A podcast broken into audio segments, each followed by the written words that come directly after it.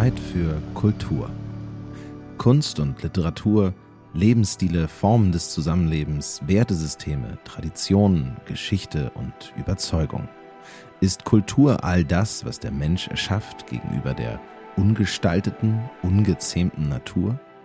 Fakt ist, Kultur ist so alt wie die Menschheit selbst und hat ebenso viele Facetten wie Definitionen. In jeder Folge dieses Podcasts sprechen wir mit Kulturschaffenden und Kulturfördernden über ihre Werke, Veranstaltungen, Ausstellungen oder andere Bereiche der Kunst und Kultur, um herauszufinden, wie diese Akteurinnen die Welt der Kultur gestalten.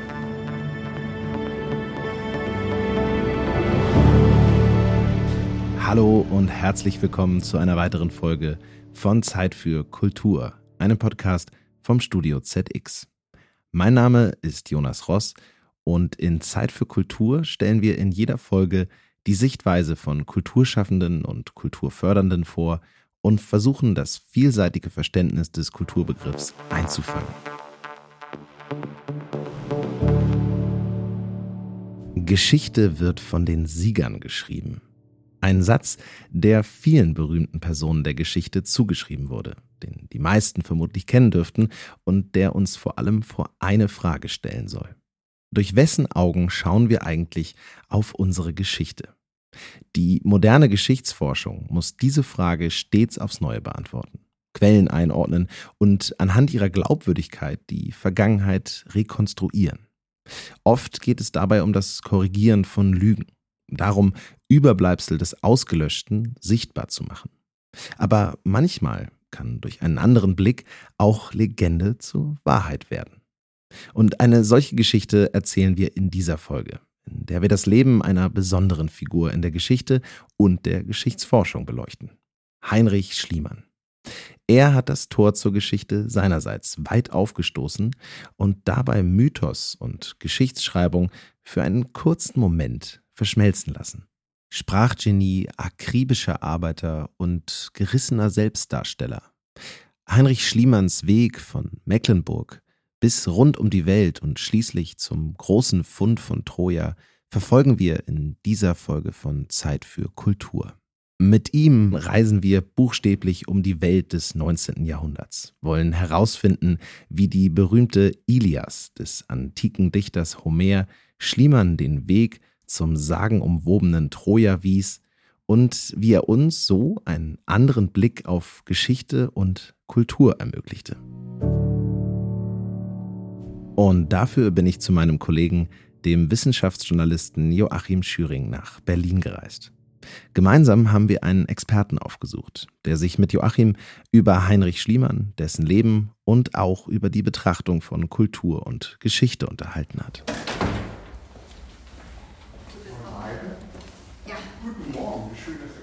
Wir treffen an einem Morgen im Spätsommer Matthias Wemhoff im Archäologischen Zentrum in der Nähe der Museumsinsel in der Berliner Innenstadt. Ah ja, fantastisch. Durch den Hintereingang kommen wir in die Büroräume. Na, hi. Jonas Ross. Hallo. Freut mich. Sie sitzen da hinten. Okay, ein bisschen weit weg. Matthias Wemhoff ist Direktor des Berliner Museums für Vor- und Frühgeschichte und Experte für kulturhistorische Forschung. Er betrachtete in seinen Arbeiten immer wieder den Austausch, die Konflikte und die Entwicklung der Kulturen auf der Erde. In dieser Folge interessiert uns die Geschichte des antiken Griechenlands, die Arbeit und das Leben von Heinrich Schliemann und was uns dessen Wirken über unseren Blick auf die Geschichte verraten kann. Ihr kennt die Geschichte vom Zankapfel, die Geschichte vom Raub der Helena, dem Zorn des Menelaos und die Abenteuer des listenreichen Odysseus? Keine Sorge, wir erfrischen das im Laufe dieser Folge noch kurz auf. Mit unserem Gast in dieser Folge haben wir über den Mann gesprochen, den diese legendären Figuren des Dichters Homer wie keinen zweiten fasziniert haben. Heinrich Schliemann war Genie, Abenteurer, Geschäftsmann, Visionär und akribischer Archäologe. Er war im wahrsten Sinne des Wortes ein Möglichmacher. Zeit für Kultur taucht in die Geschichte ein. Doch bevor Joachim mit Matthias Wemhoff über den faszinierenden Werdegang und das Wirken von Schliemann spricht, haben wir Wemhoff nach seiner Assoziation mit dem Begriff Kultur gefragt.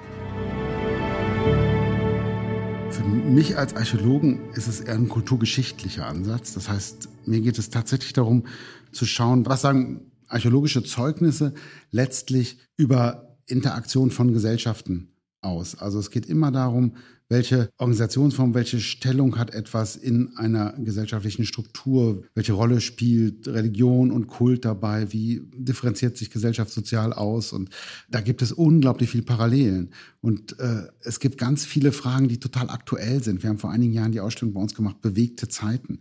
Auf einmal zu schauen, archäologische Objekte als Zeichen von Austausch, als Zeichen von Bewegung und Migration von Menschen, als Zeichen von Handel, als Zeichen von Innovation, wie sie sich durchsetzen. Ich glaube, das kann uns auch tatsächlich helfen, zu sehen, dass die Gesellschaft immer im Wandel ist, immer in Veränderung, immer auf Bedingungen auch von außen äh, reagieren muss. Und da gibt es unglaublich vielfältige Lösungen. Und da sollte man sich manchmal rein vertiefen, um vielleicht auch, manchmal ist es auch eine gewisse Gelassenheit, manchmal ist es aber auch einen Impuls zum Handeln für heute zu bekommen.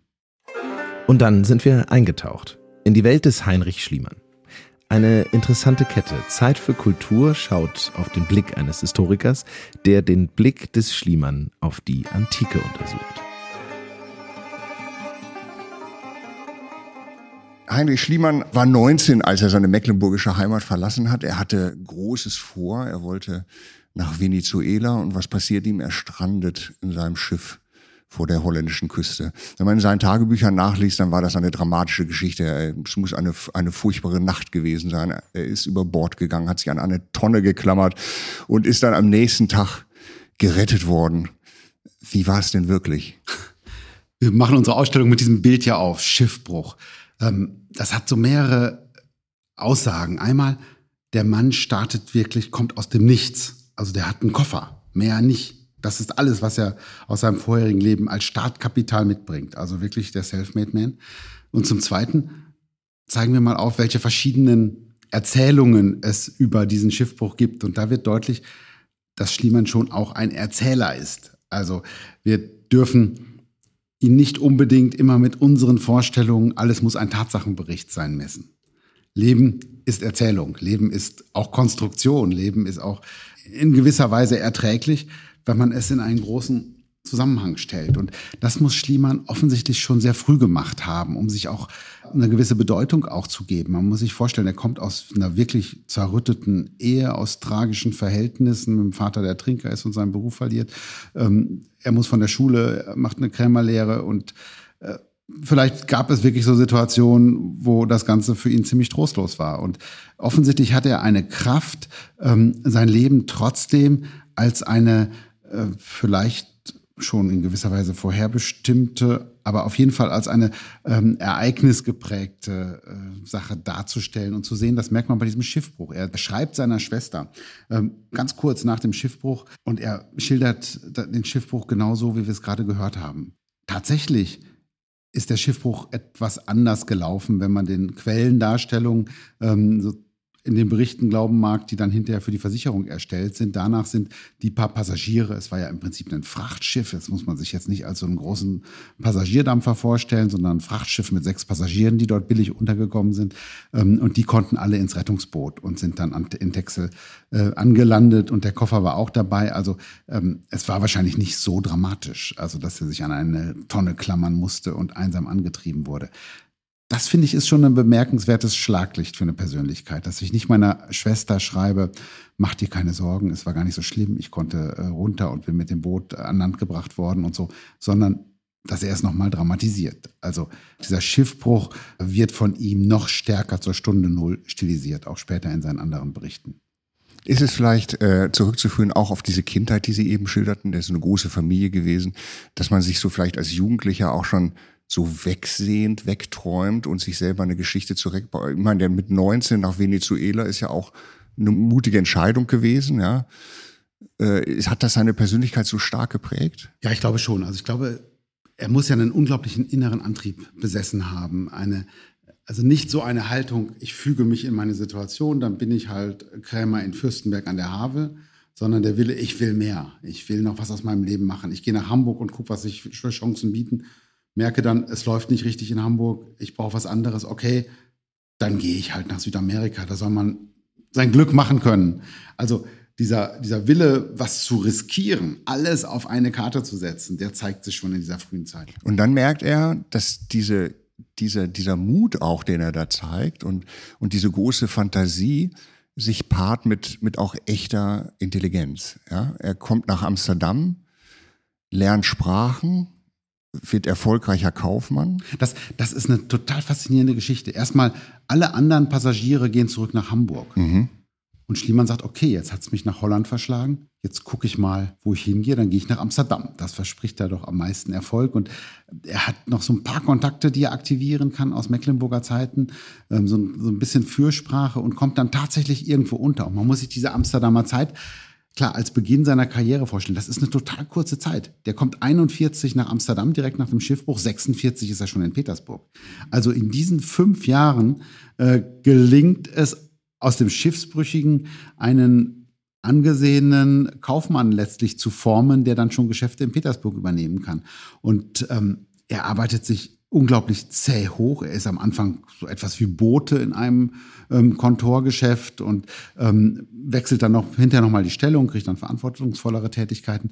Und Schliemann weiß offensichtlich die ganze Zeit, ähm, ich kann nur etwas werden, wenn ich vollen Einsatz fahre. Das zeichnet sein Leben aus. Immer 100 Prozent oder noch mehr, wenn das ginge. Also er ist tatsächlich, er rastet nie. Man stelle sich vor, man kommt da als Mecklenburger, der nur platt kann, nach Amsterdam. Äh, Holländisch, das geht ja noch ganz gut dann, aber die Geschäftswelt ist ja ein bisschen komplexer und äh, er merkt das und er lernt in diesen paar Jahren Englisch, Französisch, Portugiesisch, Spanisch, Italienisch und schließlich auch Russisch. Das ist für uns, äh, glaube ich, heute unvorstellbar. Und das zeigt einfach diese ähm, völlige Konzentration, die er diesen Aufgaben entgegenbringt. Und er entwickelt eine eigene Sprachlernmethode, auch das ist typisch für Schliemann, die daraus besteht, dass man ein Buch aus dieser neuen Sprache erwirbt, das laut vorliest und danach dann kurze zusammenfassende Aufsätze schreibt ähm, und natürlich auch Vokabeln lernt, aber im Prinzip ist es so eine Komplexmethode, mit der das Ganze angeeignet wird.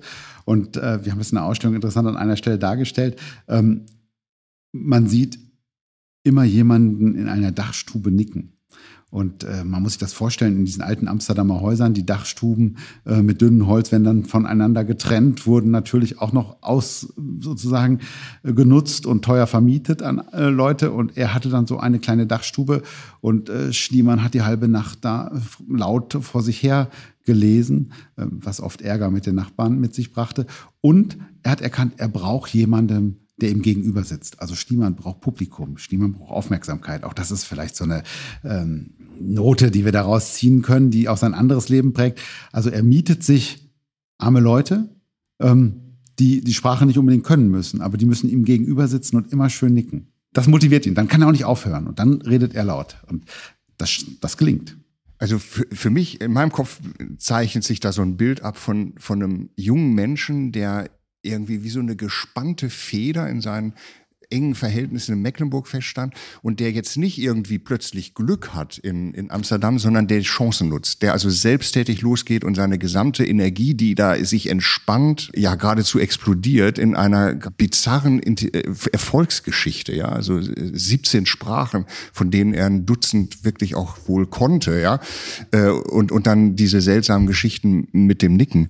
Was macht er dann daraus aus dieser Geschichte? Also Erstmal, das, das glaube ich, ist tatsächlich so. Dem ist nichts in den Schoß gefallen. Ja. Das ist äh, nicht Hans im Glück, sondern mhm. das ist jemand, der sich alles hart erarbeitet und ähm, vieles an seinen Interaktionen und an seinen Darstellungen kann man auch daraus nachvollziehen. Ich hatte es vorhin schon gesagt, er ist jemand, der wirklich nie rastet. Also man muss sich das vorstellen, der äh, der schläft vielleicht auch nur vier oder fünf Stunden, der steht morgens um vier auf, später geht irgendwo schwimmen und äh, also auf das körperliche äh, Training ist für ihn ganz wichtig und ähm, arbeitet bis Mitternacht quasi. Also das ist, ist schon ein, ein, ein echtes Phänomen, was wir bei einigen Leuten im 19. Jahrhundert so fassen können. Wenige Jahre später in Petersburg gibt es dann eine Selbstbeschreibung von ihm. Er sagt, ich gelte hier in Petersburg als der schlaueste, der fähigste und der durchtriebenste Kaufmann. Und ich glaube, das ist eine Selbstcharakterisierung, die tatsächlich stimmt. Das sieht man auch hinterher in der Archäologie. Also dieses Schlausein, das ist er wirklich. Er verfügt über unglaubliche Intelligenz und ähm, er verfügt über unglaubliches Wissen, was er anreichert. Man muss sich das natürlich auch mal vorstellen, wenn er diese Sprachen kann, hat er ja allen, auch als Kaufmann, unendlich viel voraus. Der kann also gleichzeitig die englischen Zeitungen lesen, die russischen Zeitungen lesen, natürlich die deutschen, alle anderen. Ähm, er kann jede Entwicklung mitbekommen. Er, er ist über jeden Aktienkurs informiert. Also er hat auch überall Leute, mit denen er ständig im telegrafischen Austausch steht. Also dieses Ansammeln von Wissen, das zeichnet ihn aus. Ich glaube, das muss man noch mal ein bisschen erklären, weil wir heute in der Zeit des Internets leben und, und sozusagen, Sie sagen, Aktienkurse kannte jeder, kann, braucht man heute keine Sprache lernen. Aber das war ja ein, ein, ein grundlegende Basis für seinen enormen Erfolg dann in Russland, waren seine Russischkenntnisse und eben, dass er, oder seine Sprachkenntnisse, dass er eben in, in, der, in, in diesen Zeitungen, das müssen Sie noch mal genauer erklären. Was hat das wirklich auf sich gehabt? Ja, man kann das gar nicht ganz schön zeigen am, am Krimkrieg. Schliemann ist ein großer Kriegsgewinnler im ähm, Krimkrieg. Ähm, und er bekommt halt sehr früh mit, dass sich die Lage extrem zuspitzt, weil er tatsächlich alle Nachrichten praktisch auch verstehen und einordnen kann. Und es gibt ja doch viele, die auf eine Sprache und eine Nachricht und eine Darstellung letztlich fokussiert sind. Und das ist bei ihm nicht der Fall. Und er hat auch gleichzeitig über Leute, mit denen er wirklich telegrafiert. Auch das ist ja in der Zeit möglich. Also Nachrichten quasi schon fast in Echtzeit äh, zu bekommen. Und äh, Schliemann ist, selbst wenn er sich dann zum Beispiel auf seiner äh, Goldgräberzeit in Sacramento äh, befindet, bei den Goldgräbern in Sacramento, ähm, trotzdem immer mit dem Telegramm weiter bei seinen Geschäften und verfolgt seine Kurse Börse und äh, handelt an allen möglichen Börsen. Das ist natürlich auch etwas, was nur diejenigen können, die auch über diese Sprachen damals schon verfügen. Und ähm, ja, beim, beim Krimkrieg ist es so, dass er die Situation sehr früh erfasst und entsprechend dann in kriegswichtige äh, Güter auch investiert und hinterher der einzige Lieferant in dem Bereich ist.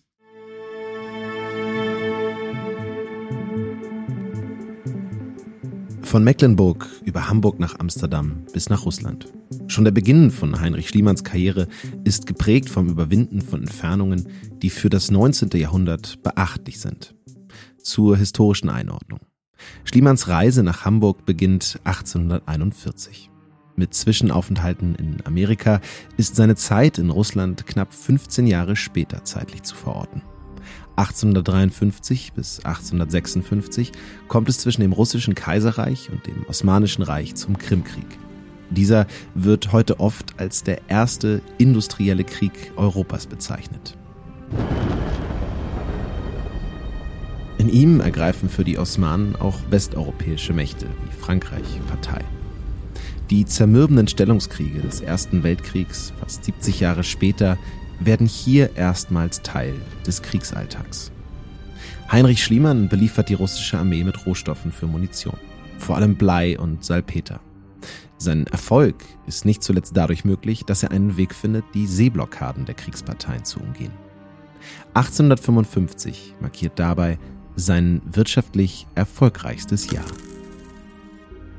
Und wird in rasender Geschwindigkeit zum Millionär. Er wird in rasender Geschwindigkeit zum Millionär. Man kann sich das wirklich vorstellen. Er kommt 46 ähm, nach äh, Russland und er ist gut zehn Jahre später am Ende des Krimkrieges dann mehrfacher Millionär. Also wenn wir das heute umrechnen würden, das ist ja nicht immer ganz einfach, aber würden wir schon davon ausgehen, hat er so 50 Millionen das ist schon ein ganz ordentlicher Batzen, mit dem er den Rest seines Lebens sehr sorgenlos gestalten konnte. Könnte, denn er hat es ja noch nicht dabei belassen. Er ist ja dann, Sie haben eben äh, äh, den Goldrausch genannt, also Amerika äh, zieht's, da zieht's ihn hin und er ist wirklich mittendrin in Kalifornien. Das ist auch so ein typischer Schliemann. Also äh, das Leben ist ja so voll, dass man manchmal denkt, ey, das passt gar nicht was schafft alles, ne? ja. was, was ist da alles passiert? Das ist, ist könnte man eine Netflix-Serie draus drehen. Also es ist so viel an so vielen unterschiedlichen Orten. Es passiert ständig was. Er hat einen Bruder, äh, der auch sein Glück irgendwie machen muss und der versucht es tatsächlich als Goldgräber ähm, und stirbt dann und äh, Stiemann erfährt das und will dahin, um den Nachlass zu lösen und, und zu, nach der Bestattung zu schauen und so. Ähm, aber er sieht auch sofort die Chance fürs Geschäft. Also er nimmt unglaublich viel Geld mit was er schon hat nach den ersten vier Jahren in Moskau. Und der reiche Kaufmann wie dann nochmal sechs, sieben Jahre später, aber er hat schon viel Geld. Ähm, und denkt sich, da müsste man Geschäfte machen können. Und Stiemann äh, hat natürlich nie vor, selber Gold zu schürfen, sondern äh, Stiemann denkt sich, in so einer Situation muss man als äh, Kaufmann agieren können und wird im Prinzip Banker in Sacramento. Also er mietet sich im einzigen Steingebäude ein, feuerfest, das war ihm wichtig. Er wusste, wie oft Sacramento abgebrannt ist, schon in den paar Jahren, in denen es existierte. Ähm, er besorgt sich als erstes den größten Tresor, den er bekommen kann und richtet den medienwirksam in seinem Haus ein und hat dann von Anfang an gute Geschäfte. Einmal, weil er wirklich so viel Geld äh, dabei hat, um die ersten Kredite zu bedienen. Er weiß natürlich, die Goldgräber sind alle arme Schlucker. Aber was sie brauchen, ist ein Grundkapital, um ihre Materialien äh, zu kaufen und um ihren Lebensunterhalt zu bestreiten. Und das gibt er dann mit ordentlichen Kreditspannen und äh, wir zeigen unsere Ausstellung das Kontorbuch äh, von ihm, wo man genau das nachvollziehen kann. Also das sind enorme Summen und in den äh, knapp anderthalb Jahren, in denen er in Sacramento ist, verdoppelt er wieder sein Vermögen. Aber alles ist super gefährlich. Also die Reise dorthin ist abenteuerlich, ist gefährlich. Das Leben in Sacramento ist für den kleinen Schliemann äh, auch äh, gefährlich unter diesen wilden Leuten dort. Und also wenn ich da so zuhöre und Sie haben eben gesagt, das müsste man eigentlich mal verfilmen, dann sehe ich so einen Film mit George Clooney und den Coen-Brüdern vor mir. Verstehen Sie, was ich meine? Das ist so ein, das, das hat was Komödiantisches auch. Also das ist so eine Mischung aus Abenteuer und Wahnsinn, ähm, aber getrieben einfach durch so ein da, durch das Innere dieser Persönlichkeit, ja. Also er kann gar nicht anders, aber er braucht auch permanent dieses, auch glaube ich, das Abenteuer, oder? Ja, er braucht permanent das Abenteuer. Und das, das Filmische kommt einfach auch dadurch diesen permanenten Wechsel der Kulissen, der Umgebung. Petersburg ist natürlich auch eine wilde Szenerie, dann auf einmal in Sacramento. Dann kommen wir nachher später zu seiner Weltreise, wirklich durch die ganze Welt, durch China und Japan und dann am Ende sozusagen in der staubigen Ausgrabung in Troja ähm, und zum Schluss in seinem prachtvollen Haus, Palast kann man schon fast sagen, in Athen. Also das sind einfach unglaublich wechselnde Szenerien mit unglaublich wechselnden Kostümerien. Also äh, es hat auch eine unglaubliche Bildsprache. Ja, und ein unerschütterliches Selbstbewusstsein doch wohl, Absolut. oder? Das äh, spannen ein, wir haben ein schönes Bild in der Ausstellung, das äh, er selber aufgenommen hat ähm, in Petersburg mitten im Sommer, am 12. August. Und das zeigt ihn als erfolgreichen Kaufmann. Und zwar hat er sich ganz bewusst den russischen schweren, pelzverbrämten Wintermantel umlegen lassen, den Schlittenmantel. Und ähm, da schaut er auch wirklich sozusagen richtig im selbstbewusst, würde ich mal sagen, so im Glanz des Erfolges. Da hat er es tatsächlich geschafft. Da ist er anerkannt, gesellschaftlich anerkannt. Er hat verfügt über die Mittel. Er hat das erste Mal so seine Position erreicht. Welche Rolle spielt denn seine Familie in der Zeit? Ja, in Russland gründet er nach der Rückkehr aus Sacramento eine Familie. Da hat er genug Geld. Da denkt er, jetzt ist auch der Zeitpunkt gekommen zur Familiengründung. Da ähm, ist er dann 28, 29 und äh, heiratet Jekaterina und ähm, fängt schon dramatisch an, weil er macht zwei Frauen gleichzeitig einen Heiratsantrag, äh, die untereinander auch befreundet waren. Also es hätte auch schief gehen können. Und ähm, Jekaterina kommt aus, aus guter Familie, hat auch äh, Verbindungen in den polnischen Adel, hat eine gesellschaftliche Stellung in Petersburg, aber ähm, die Ehe der beiden ist nicht sehr glücklich, ist auch immer ein bisschen vorbelastet und sind wirklich sehr unterschiedliche Charaktere. Also seine Frau ist auch ein starker Charakter, die, sie ist nicht bereit, da alle Eskapaden von Schliemann mitzumachen und schon gar nicht Russland zu verlassen. Und ähm, nach dem, nach dem Krimkrieg, nachdem Stiemann tatsächlich richtig viel Geld hat und es auf einmal wahnsinnig schwierig wird, in Russland weiter Geld zu verdienen. Und äh, nach dem Krieg kommt die Wirtschaftsflaute so richtig. Und da merkt er, das Geld verdienen ödet ihn an. Er möchte mehr. Er möchte jetzt vielleicht auch nochmal in Bildung äh, investieren. Er möchte die Welt sehen und äh, er möchte am liebsten nach Paris. Und äh, das macht Jekaterina nicht mit. Also das läuft dann schon damals auf einen ziemlichen Bruch raus, ähm, der dann 69 in der Scheidung äh, mündet. Es gibt drei Kinder aus dieser Ehe, ähm, zu denen er auch dann auch weiterhin Kontakt hält ähm, die er auch alle hinter in seinem Testament gleich mit seinen griechischen Kindern bedenkt. Ähm, also eine Tochter stirbt ziemlich früh. Aber es ist für ihn keine Hürde. Es ist keine Bremse, sondern er zieht weiter. Er zieht weiter. Ähm, das merkt man so Ende der 50er Jahre, dass das Kaufmannsein für ihn durch ist. Ähm, dann kommen so erste Europareisen. Dann entsteht in ihm der Wunsch, wirklich die Welt komplett äh, zu sehen oder so weit wie möglich. Und, äh, wenn man sich mal überlegt, wie viel der in seinem Leben gereist ist. Wir haben das mal zusammengestellt. Wir haben, sind auf 560.000 nachgewiesene Reisekilometer gekommen. Das ist mehr als zehnmal um Also die Welt. 15 Mal die Welt umrundet. Das muss man sich mal vorstellen. In der damaligen Zeit ohne Flugzeug. Man sieht natürlich auch, wie sich die Reisemöglichkeiten verändern. Am Anfang seiner russischen Zeit ähm, musste er zwischen Petersburg und Moskau immer noch mit dem Schlitten äh, fahren. Am Ende gibt's eine Eisenbahn. Und äh, das ist auch auf dem Weg nach Sacramento so. Der Hinweg äh, ist noch äußerst beschwerlich. Auf dem Rückweg gibt's schon ein Stück Eisenbahn. Und ähm, also die, die äh, Methoden des Reisen werden von Jahr zu Jahr schneller. Die Welt wächst zusammen. Aber Schneemann ist im vielen noch ganz, ganz vorne und wirklich Pionier im besten Sinne. Das sieht man richtig auf dieser Reise um die Welt. Ähm, 1863, 64. Er reist äh, um das Mittelmeer, er reist durch Arabien, ähm, er kommt nach Ceylon, er reist äh, durch Indien, ähm, China, Japan, dann rüber nach Amerika und zurück und ähm, schreibt einen Reisebericht. Und zwar über die Teile, und da hat er das auch ganz klug analysiert, ähm, die die Welt eigentlich noch nicht so kennen. Also Indien, da gibt es natürlich schon seit Ewigkeiten Berichte drüber, das ist ziemlich vertraut. Ähm, in China vielleicht über die Küstenstädte, aber ansonsten weiter nicht. Und er will natürlich China auch weitersehen. Er reist auch tatsächlich zur chinesischen Mauer, nimmt auch einen Stein mit von der chinesischen Mauer. Und danach reist er durch Japan. Und er schreibt hinterher darüber einen Reisebericht auf Französisch, der auch in Paris erscheint. Ähm, Und da sieht man schon viele Fähigkeiten von Schliemann, nämlich die Fähigkeit, sehr, sehr genau zu beschreiben. Und man sieht auch schon, was ihn interessiert. Schliemann hat eigentlich wir würden heute sagen, so einen kulturhistorischen Blick. Also ihn interessieren jetzt nicht die Höchstleistungen der Kultur, sondern ihm fällt die Schubkarre auf, die in China ganz anders konstruiert ist als in Deutschland mit dem Rad in der Mitte und er macht sich Gedanken drüber, was das für Vorteile hat beim Lastentransport. Oder ihm fällt in Japan das mechanische Spielzeug auf und sagt, die Konstruktionen sind viel besser als das, was wir in Nürnberg haben. Also es sind so viele Details, die er genau beobachtet. Also ein, ein wacher Blick. Er ist ähm, in diesen Beschreibungen selten so richtig wertend. Also er ist schon so, dass man merkt, was ihm nicht gefällt, dass er schreibt, also China ist ihm in einigen Bereichen zu dreckig oder die Musik ist nichts für unsere Ohren, schreibt er.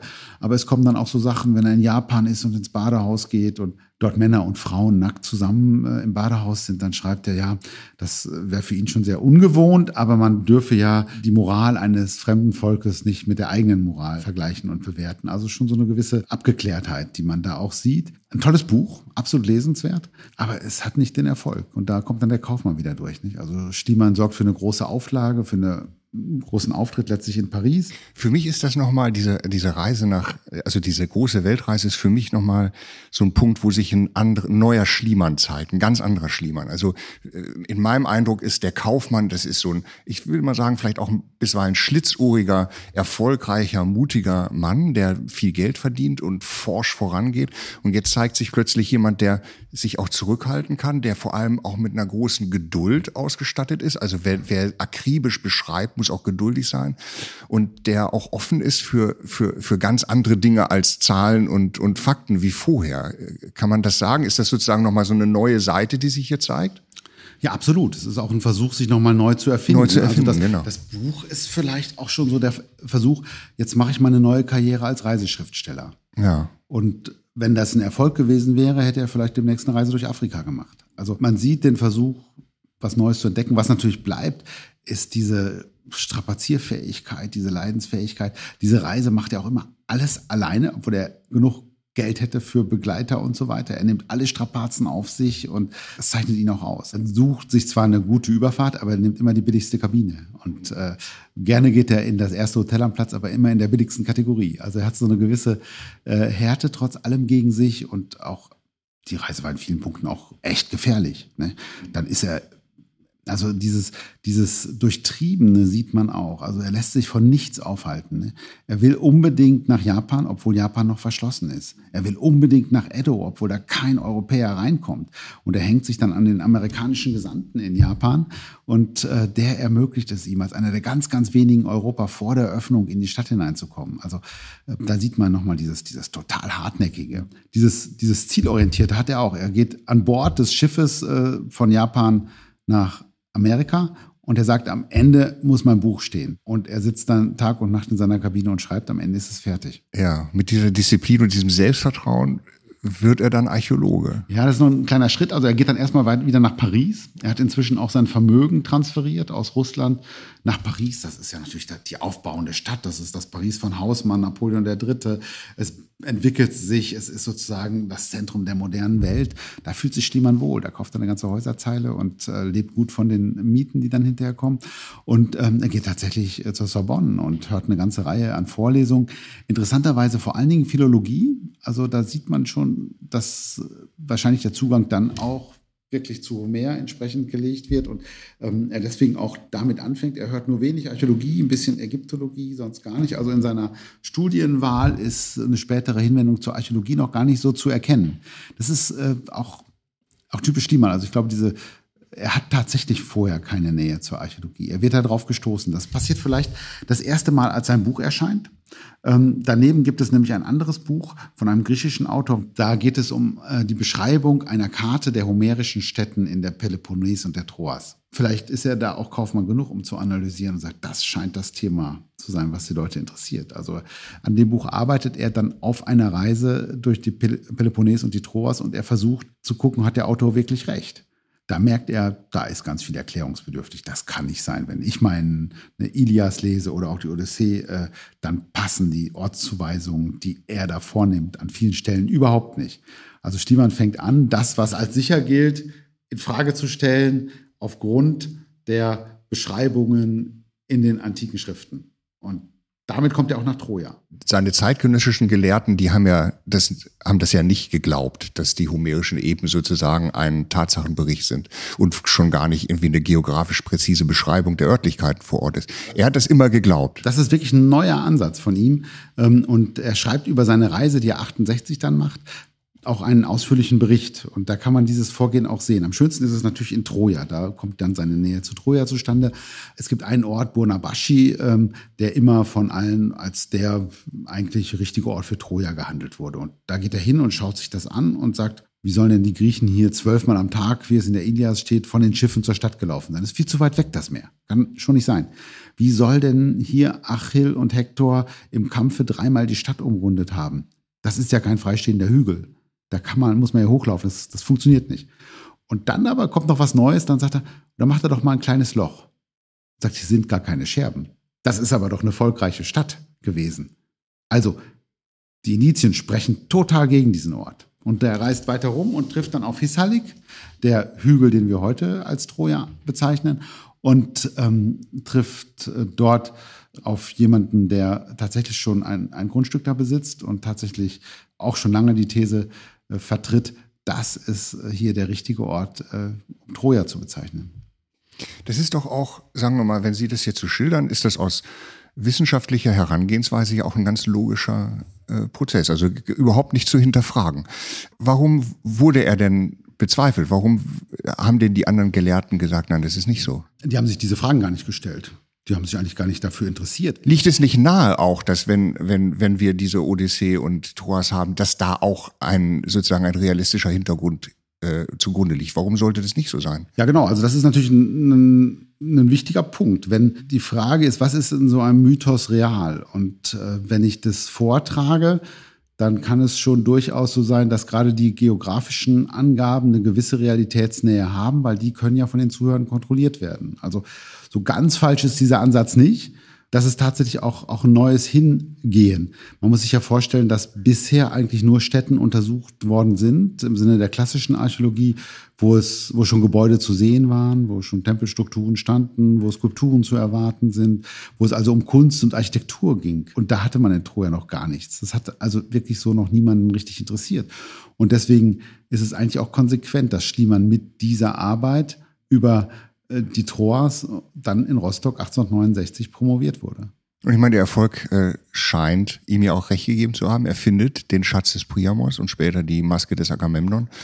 Äh, dass sie nicht, dass sie älter sind als Troja, ist, ist eine Geschichte, da kommen wir vielleicht gleich nochmal kurz drauf. Wie beschreiben Sie diese Situation? Also er trifft Frank Calvert, dem dieser Hügel zum Teil gehört. Dem britischen, dem, äh, genau, Gesandten dort, der mhm. Schon lange diese These vertrat. Schliemann schaut sich das Ganze an und ist dann aus den geografischen Gründen schon begeistert und auch aus den Gründen, dass dort unheimlich viel herumliegt. Also für ihn ist die These so damit schon eigentlich verifiziert. Es ist der richtige Ort. Und ähm, er weiß natürlich, um das noch weiter vertreten zu können, muss er noch einen Beweis haben durch eine Ausgrabung. Also ähm, in dem Moment, in dem er für sich klar hat, das ist Troja, ist in ihm die Idee auch geboren, jetzt will ich auch ähm, dann entsprechend Troja ausgraben.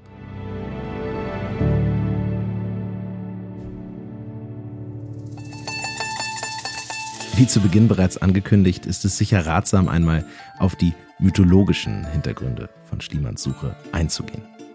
Und dafür schauen wir kurz auf die Inselgruppe der Kykladen. Eine kleine befestigte Grabanlage auf der winzigen Insel Ios im griechischen Mittelmeer steht auf einer Anhöhe mit Blick auf das Meer.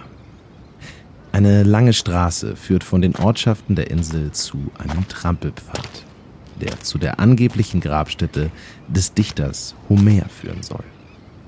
Ehrlich gesagt, eine recht klägliche Reminiszenz an den Erschaffer eines der ältesten schriftlich fixierten fiktionalen Werke europäischer Kulturen. Die Ilias beschreibt einen Abschnitt des Trojanischen Krieges mitsamt den legendären Namen der griechischen Mythologie. Achilles, Odysseus, Priamos und viel mehr. Die Verse, festgehalten in 24 Gesängen, entstehen vermutlich im 7. oder 8. Jahrhundert vor Christus. Sie zeugen nicht nur von der mythologischen Weltanschauung vor fast 3000 Jahren, sondern sind auch Basis vieler Erweiterungen der griechischen und später römischen Mythologie. Die Beschreibung der griechischen Götter, ihr Verhalten und ihr Sitz auf dem Olymp liefern uns ein Verständnis vom altgriechischen Glaubensbild. Troja und der Trojanische Krieg, um den die Ilias sich dreht, werden zum mythologischen und historischen Ausgangspunkt vieler Sagen der Spätantike. Selbst die Römer lassen eine ihrer Gründungssagen in den Trümmern Trojas beginnen. Aber kann dieser Ort echt sein? Basiert der Trojanische Krieg entfernt auf wahren Ereignissen? Die mythologische Erzählung zumindest in der Kurzfassung. Paris, Sohn des König Priamos von Troja, entführt Helena, die Frau von Menelaos von Sparta, und bringt sie nach Troja. Paris sollte zuvor einen göttlichen Streit beilegen und entscheiden, welche der drei Göttinnen, Hera, Aphrodite und Athene, die schönste sei. Alle drei versuchen ihn zu bestechen, doch seine Wahl fällt letztlich auf Athene, die ihm im Gegenzug die Hand der schönsten Frau der Welt verspricht, die der Helena. Der berühmte Raub der Helena führt zum Zwist der Götter, zum Zorn des Menelaos und schließlich zum Aufbruch der verbündeten Könige Griechenlands, die mit einer gewaltigen Flotte mit Menelaos nach Troja segeln, um es zu zerstören. Ein jahrzehntelanger Krieg bricht aus, in dem die Götter immer wieder für beide Seiten Partei ergreifen. Letztlich verhilft Athene ihrem Schützling Odysseus, der als König von Ithaka für die Griechen kämpft, zu der Idee, das berühmte trojanische Pferd zu bauen. Darin verstecken sich die Griechen, das Pferd wird in die Stadt gezogen, Troja wird zerstört. Die Griechen morden und plündern und Homer setzt die Geschichte des Odysseus mit der berühmten Odyssee fort. Soweit zur sehr verkürzten Mythologie. Doch Homers Beschreibungen, die Nennungen von Ortsnamen, Entfernungen, Gebirgsketten oder Flüssen, basieren für Heinrich Schliemann ebenso auf der Realität wie Troja selbst. Und so wird eine der ältesten Mythen Europas zum Wegweiser in die reale Geschichte.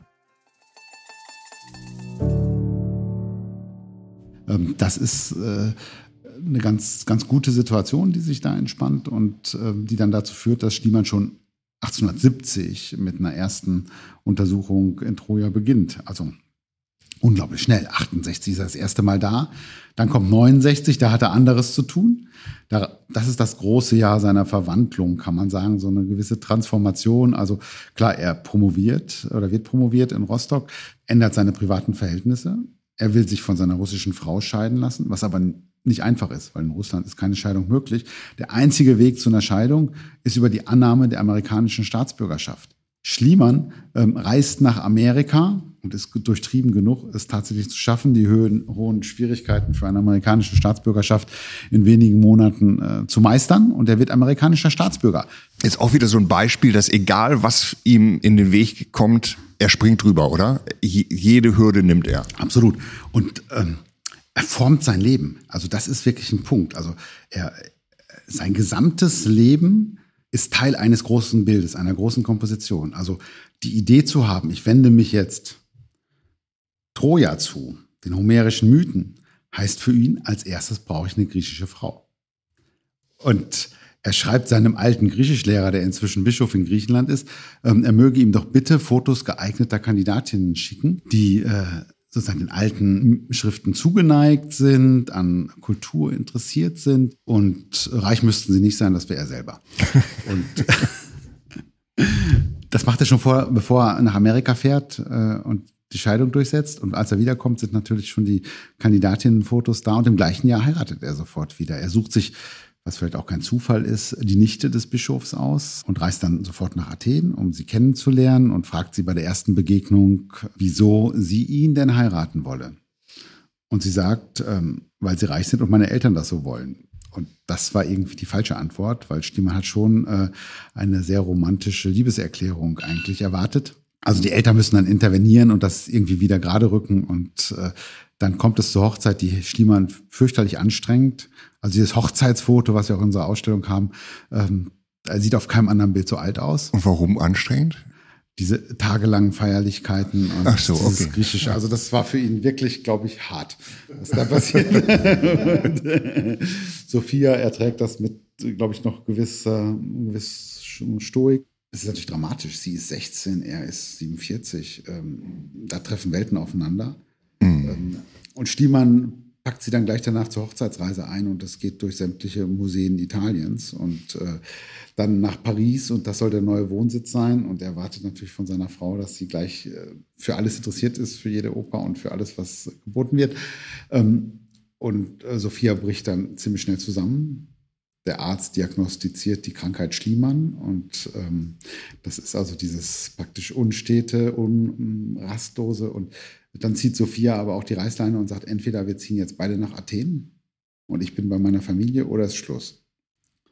Und äh, da lässt sich Stiemann dann auch drauf ein und dann wird praktisch der Wohnsitz nach Athen verlegt. Und als da sozusagen die Grundlagen geklärt sind, geht er dann gleich nach Troja. Und gräbt. Weiß zwar auch, dass er eine Grabungsgenehmigung braucht, die kommt dann 1870 noch nicht, da fängt er schon mal so an. Schliemann ist es einfach nicht gewohnt zu warten. Das ist etwas, was er überhaupt nicht kann. Also jetzt auf irgendeinen bürokratischen Akt zu warten. Und ich meine, die osmanische Verwaltung äh, ist nicht die schnellste und die Hohe Pforte ist bekannt für lange Vorgänge und äh, entsprechend dauert es dann auch, bis Stiemann eine Grabungsgenehmigung kann, bekommt, mit der dann 1871 tatsächlich anfängt. Und dann kommen diese drei großen Grabungskampagnen. Aber haben wir jetzt äh, nach seiner Weltreise so ein bisschen das Gefühl gehabt, Mensch, der ist eben sehr akribisch, kann genau beobachten, ist geduldig und so, zeigt sich jetzt wieder ein neuer Schliemann, nämlich jemand, der wirklich, ich will nicht sagen marodierend, aber doch irgendwie ohne große, sagen wir mal, fachliche äh, Expertise da seinen Graben zieht. Genau, der Schliemann-Graben. Ähm, das ist ich sag mal, man muss es wieder aus der Zeit heraus verstehen. Es gibt noch keine prähistorische Archäologie in der Ägäis. Es ist noch nie ein Siedlungshügel untersucht worden. Es gibt überhaupt keine Vorstellung von Stratigraphie und äh, von Konstruktion dieses Hügels. Und äh, Schliemann geht vielleicht als Mecklenburger mal an die Sache ran. Die Mecklenburger waren es gewohnt, Grabhügel zu schlachten. Also immer in der Mitte durch mit einem großen Schnitt und das Wichtigste liegt unten. Mich fasziniert das immer, wie er so in seinem Kopf die Setzung hat, ich muss nach unten. Also die äh, Stadt des Priamos muss unten liegen, alles da drüber ist dann jünger. Das kennen wir ja auch. Manchmal hat man so Setzungen im Kopf, die man einfach nicht in Frage gestellt hat. Und dann ist man auf dem falschen Weg. Und ähm, das ist für ihn ein mühsamer Prozess, das, das zu begreifen, dass er da falsch rangeht. Am Anfang ist es für ihn eine Frage, ich muss möglichst viel Masse bewegen. Also das, da kommt das Kaufmännische auch durch. Wie viel Arbeiter brauche ich, um tatsächlich den Schutt wegzuräumen, um nach unten zu kommen und die Stadt, Stadt des Priamos freizulegen? Ähm, es schmerzt ihn, dass er dabei äh, auch tolle Strukturen abräumen muss. Er hat Angst, dass er jetzt auch schon praktisch den Tempel der Athener und andere Bereiche äh, mit abgearbeitet hat. Ganz so schlimm ist es dann nicht. Er muss praktisch dieses Opfer bringen und er misst auch seinen Grabungserfolg in Kubikmetern. Er hat in Pompeji mal geschaut, er hat gesehen, die arbeiten mit Loren. Da geht es auch darum, möglichst viel von dem Vulkangestein erstmal zu beseitigen, um dann auf die Schichten zu kommen. Und so ähnlich denkt er sich auch diesen Hügel. Aber dann, schon im ersten Jahr, merkt er, hm, es könnte ja doch wichtig sein, in welcher Höhe was liegt. Und er beschreibt dann manchmal viel aus der Höhe von fünf Metern herunter in den Schnitt. Und ähm, man merkt, so langsam wächst dann ein Verständnis.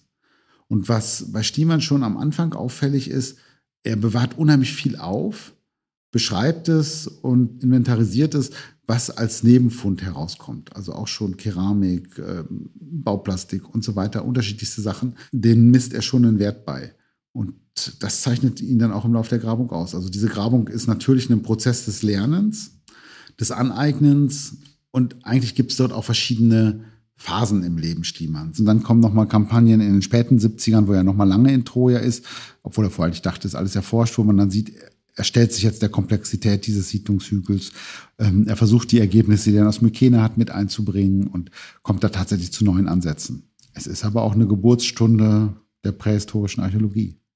Und für ihn war ja dann der Fund des, des Schatzes von Priamos und, und der Maske des Agamemnon, also beides Helden, auch homerische Helden, war ja dann auch der Beweis äh, dafür, dass er auf Troja gestoßen ist. Wie sehen Sie das denn? Glauben Sie, dass, das Tro dass er auf Troja gestoßen ist?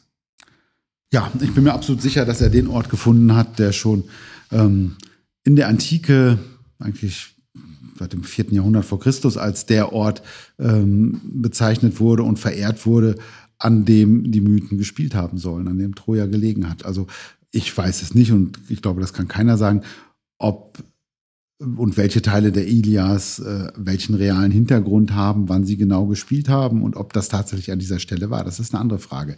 Aber diejenigen, die deutlich näher dran sind, die ein paar hundert Jahre von Homer nur entfernt ähm, gelebt haben, also so etwa wie wir im Verhältnis zu Goethe, die waren sich ziemlich sicher, äh, dass das an diesem Platz passierte. Also da hat tatsächlich ähm, schon der Perserkönig geopfert, da ist Alexander der Große hingereist, da haben dann die römischen Kaiser Hadrian einen großen Tempel errichtet, äh, von dem äh, die man auch wichtige Spolien in seine Sammlung aufgenommen hat. Wir zeigen hier eigentlich zum ersten Mal eine große Platte, so, die in einer runden Darstellung die römische Wölfin zeigt. Und darunter sitzen Romulus und Remus. Also das hat da nur einen Platz, wenn man, wenn die äh, Schöpfer sich sicher waren, das ist der Ort, aus dem Aeneas kam, der Stammvater der Römer. Näher ran wird man nie kommen. Wird man nie kommen. Und es ist auch irgendwie ein Reiz, dass noch so ein Restgeheimnis auch, auch da umwoben ist, oder? Ja, natürlich. Das ist das Besondere von Mythen. Nicht? Also das wäre fatal, wenn man die in äh, Realität verwandeln könnte. Er hat ja selber äh, kurz vor seinem Tod noch von seinem Schüler erfahren, dass die Maske des Agamemnon und auch der Schatz des Priamos über tausend Jahre älter sind als eigentlich das eigentliche Troja.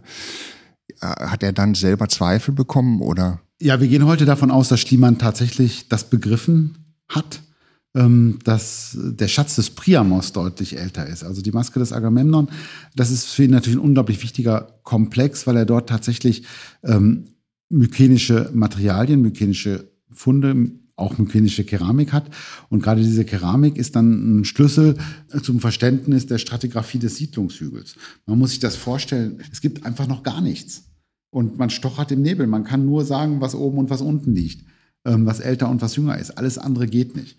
Und mit der Keramik aus Mykene kann ich dann einen ersten Vergleich machen und dann sehe ich auf einmal, oh, diese Keramik von Mykene, die taucht in der Mitte des Hügels auf und nicht unten, wo ich den Schatz des Priamos habe. Also müssen da, muss da eine gewisse Zeit zwischenliegen und Priamos muss älter sein. Und die mykenische Schicht, also nach Stiemann natürlich genau die Zeit, wo Agamemnon ähm, dann rübergefahren ist äh, nach Troja, die ist eigentlich im Befund ähm, gar nicht so stark ausgeprägt. Also was man in Troja ja auch heute noch sieht, was Stiemann besonders freigelegt hat, das sind diese mächtigen bronzezeitlichen Mauern und alles andere ähm, ist schon eine komplexe Rekonstruktion, um zu wissen, was da gestanden hat. Also die Funde in Mykene, die sind ähm, ungefähr 1600 vor Christus. Wir sind beim Schatz des Priamos so etwa 2300 vor Christus.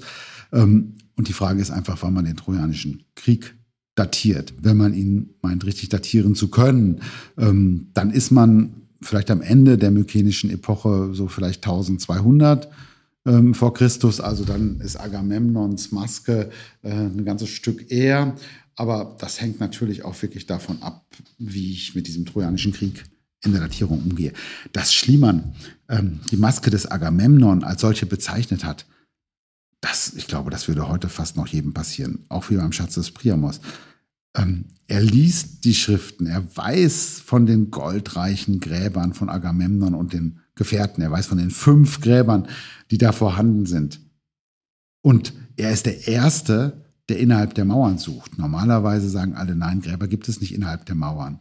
Er liest aber Pausanias und er beschreibt, dass die Gräber innerhalb der Mauern liegen. Er liest das, er hat eine These und er setzt sofort alles auf die eine Karte, diese These zu überprüfen und er gräbt sofort direkt hinterm Löwentor auf der ersten großen Fläche, die da ist und trifft auf diese Schachtgräber und gerade noch auf fünf, die bis heute die goldreichsten Gräber überhaupt sind und wo diese Masken drin liegen. Ähm, also das liegt so nahe, äh, so zu argumentieren. Und ähm, das, das weiß Stiemann natürlich auch, dass er so argumentieren muss. Und er liest ja nicht nur die Geschichten, sondern er ist auch selber ein großer Geschichtenerzähler. Das heißt, er inszeniert auch diese Funde. Wir alle kennen die Bilder von seiner Frau und dem Geschmeide und so. Äh, das ist ja auch immer schon, also aus heutiger Sicht natürlich auch irgendwie eine, eine, eine ganz schräge Geschichte. Äh. Das ist, eine, das ist eine ganz, ganz, ganz tolle Geschichte eigentlich. Da ist ja Schliemann das erste Mal auch echt angezweifelt worden, weil er in seiner Darstellung der Entdeckung des Schatzes des Priamos die Rolle seiner Frau beschreibt. Mhm. Das war diese berühmte Geschichte, das wäre mir nicht gelungen ohne die Hilfe meiner lieben Frau Sophia, die neben mir stand und ähm, in ihrem Schal die Funde barg. Nun konnte Sophia gar nicht neben ihm stehen, weil sie zu der Zeit in Athen hochschwanger war und nicht dabei war. Ähm, aber Stiemann konstruiert das so. Man hat so gesagt, das ist ähm, eine Konstruktion, weil er unbedingt wollte, dass sie eine entscheidende Rolle auch spielt, dass sie dabei ist, dass sie auch ähm, archäologisch tätig wird, was sie hinterher auch sehr, sehr stark macht. Also wir zeigen ja auch in der Ausstellung sehr viele Funde, gerade aus Griechenland, wo Sophia dann die Inventarisation gemacht hat, wo mit ihrer Schrift die gesamten Zettel an den Funden zu sehen sind und sie spielt da auch eine ganz große Rolle. Ähm, aber wahrscheinlich ist es noch was anderes aus meiner Sicht. Das, da, da kommt das Bild ins Spiel. Das Bild zeigt vielleicht nur auf den ersten Blick Sophia. Eigentlich zeigt es die schöne Helena, den Urgrund des Trojanischen Krieges. Mhm den, die schönste Frau Griechenlands. Und das ist natürlich die Idee, die Heinrich Schliemann verbindet. Er glaubt, er hat den Schatz des Priamos, er hat den Schatz, das Geschmeide gefunden, das Helena getragen hat. Das legt er seiner Frau um, die in dem Moment viel mehr ist als seine Frau. Er wird Sie selbst ist, Teil dieses Mythos, ne? Ja, und vor allen Dingen seine Frau ist praktisch die wiedergeborene Griechin schlechthin. Und das passt natürlich genau in die Zeit. Das ist gerade der Moment, wo sich Griechenland unabhängig gemacht hat vom Osmanischen Reich. Wir sind mitten in diesem Prozess der Nationenbildung. Und dann taucht dieser Schatz auf, der die gesamte Mythologie praktisch für real erklärt. Und äh, die Griechen sind wieder verbunden mit, mit ihrem Mythos durch den Schatz. Und das zeigt dieses Bild von Sophia. Und das macht natürlich auch nochmal deutlich, in welcher Dimension man auch diesen Schatzfund sehen muss und auch die Verbringung des Schatzes nach Griechenland. Es wäre für die Griechen völlig unakzeptabel gewesen, diese Funde sozusagen in Konstantinopel ausgestellt zu sehen. Man muss das Ganze sehr, sehr stark auch im Prozess der griechischen Nationenwerdung und diesem griechisch-osmanischen Konflikt auch sehen. Und die ganze Geschichte zeigt ja, dass sich, also von Schliemann, dass sich dass sich hier mehrere Mythen sozusagen durchdringen. Ja? Am Anfang steht, stehen die homerischen Eben, dann steht diese Person äh, Schliemann, die unglaublich erfolgreich ist und sich selbst inszeniert, sich ständig neu erfindet und am Ende auch irgendwie Teil dieses Mythos wird. Und heute kann man Troja ohne Schliemann überhaupt nicht denken. Äh, wir haben viel über Schliemann gehört, aber es ist doch irgendwie noch schwer, ihn zu greifen. Können Sie sich vorstellen, wie ein Heinrich Schliemann heute sich darstellen würde? Wäre er Ihr Kollege? Wie könnten Sie ihn beschreiben? Also ich versuche mich manchmal in die Rolle äh, zu versetzen des damaligen Museumsdirektors, als äh, Schliemann seine Sammlung geschenkt hat und hier aufgestellt hat. Und ähm, Schliemann war unglaublich anstrengend für das gesamte Museumspersonal. Er war immer anstrengend. Ähm, und äh, Schliemann hatte ganz eigene Vorstellungen. Also Schliemann hatte einen total wissenschaftlichen Ansatz. Seine Sammlung sollte komplett gezeigt werden. Sie sollte so gezeigt werden, dass alle Keramiktypen zu sehen sind. Sie sollte so gezeigt werden, dass es möglichst vergleichende Sammlungen noch dazu gibt ähm, aus anderen Regionen, die dann auch vergleichende Datierungen und sowas ermöglichen. Und er legte Wert auf diese große Vollständigkeit und Systematik. Man würde ja vielleicht von außen denken, okay, der will nur den Schatz in prächtigen Vitrinen, das muss alles groß leuchten. Da kümmert er sich auch drum, dass da endlich mal eine Gasbeleuchtung reinkommt. Aber nein, er, er legt größten Wert auf diese Keramik, auf dieses Aufstellen, auf das ganz Exakte, was muss wo daneben und treibt alle zur Verzweiflung. Und wir haben einen ganzen Stapel von Visitenkarten von ihm bei uns im Archiv, ähm, wo er sich beschwert über die Museumsarbeiter, wo dann drauf steht, ich kann hier nicht arbeiten, alle machen ständig nur Pause. Ich brauche Leute, die von 7 Uhr morgens bis abends um 10 neben mir stehen und nicht ähm, um 9 Uhr kommen, um 12 Uhr Mittag machen. Und ähm, so ein Typ war er. Also es gibt auch eine wunderbare Beschreibung des deutschen Gesandten in Athen, der immer die ganzen Gäste begleiten wollte, musste, die natürlich alle in das prächtige Stiemannhaus wollten, um den Schatz zu sehen und andere Funde. Und Stiemann hat denen auch die Sachen gezeigt, aber hat sie vor allen Dingen mit Keramik äh, abgefüttert. Das war seine große Leidenschaft. Er hat die wirklich dann anderthalb Stunden von Keramikgefäß zu Keramikgefäß geführt. Und der arme Gesandte sagte immer noch, ich muss mir jetzt wieder stundenlang was über diese langweilige Keramik anhören. Also das, das war, glaube ich, Schniemann. Vielen Dank, Herr Wimhoff. Wahnsinn und Genie liegen eng beieinander scheinbar. Vielen Dank. Gerne.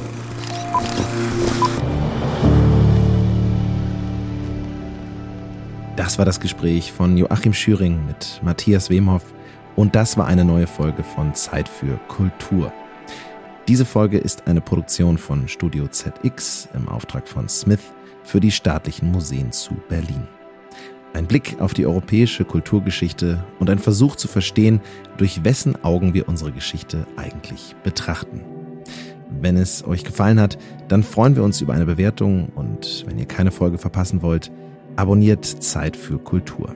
Und dann schauen wir beim nächsten Mal wieder hinter die Kulissen der Welt der Kultur.